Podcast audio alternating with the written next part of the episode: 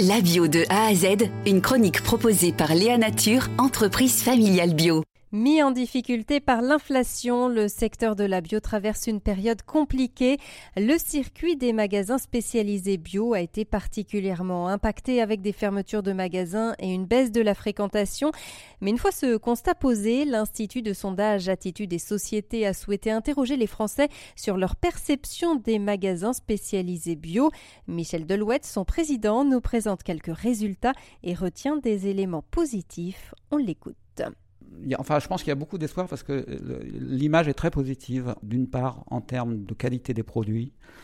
On a euh, près de 70% des gens qui nous disent que les, produits sont de meilleure qualité que dans le circuit euh, conventionnel. L'autre point positif, c'est qu'on a aussi la même une proportion très proche qui nous dit que les magasins bio sont des endroits agréables pour faire leurs courses et puis qu'on y trouve facilement des conseils.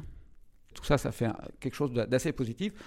Donc ça veut dire que, voilà, ce circuit-là spécialisé a des atouts à faire valoir. Il a vraiment des gros atouts à faire valoir.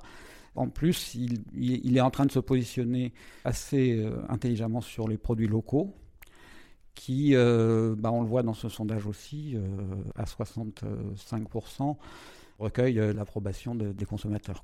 Le gros point négatif, c'est évidemment l'image sur le prix. On a 85% des gens qui nous disent que les magasins bio sont trop chers. Donc ça, c'est, je pense qu'il y, a un travail même d'information à faire parce que je suis pas absolument sûr que les magasins bio soient euh, vraiment trop chers. Donc, euh, et puis après, l'autre point négatif, mais en fait, qu'il n'est pas tant que ça, puisque finalement, c'est un, répondant sur deux qui nous dit que les magasins sont difficiles à trouver et qu'ils euh, n'y trouvent pas leur repère, la même proportion, n'y trouvent pas leur repère dans, dans, dans le magasin. Par ailleurs, on a posé aussi une question sur la différence avec la grande distribution. Ils sont 70% à nous dire que c'est des lieux d'achat différents. Voilà.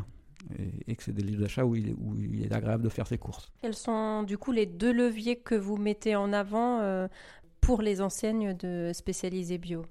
Alors moi je pense qu'il y a un travail d'affaire au niveau de la clarification sur les labels.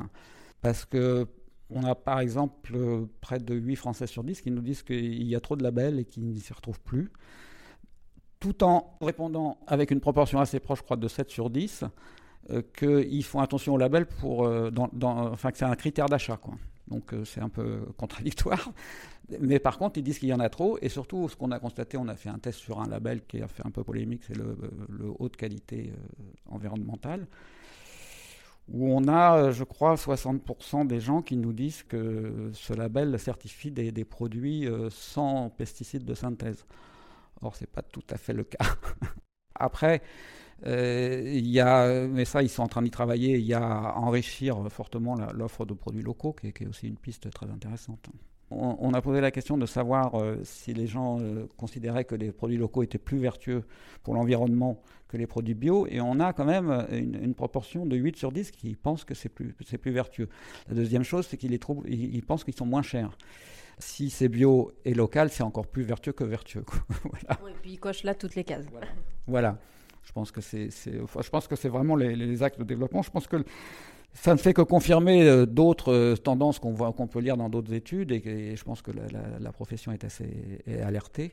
Mais nous, voilà, ça nous a permis, on a fait un point à tenter et, on sait au moins la profession sait où elle en est. Quoi. Le circuit est un peu bousculé, mais je pense qu'il peut tout à fait réagir et retrouver, euh, peut-être pas les progressions qu'il a eues au début des années 2020, mais qui était à deux chiffres. Mais bon, il peut retrouver euh, voilà, une stabilité au moins et, reconquérir de nouveaux clients.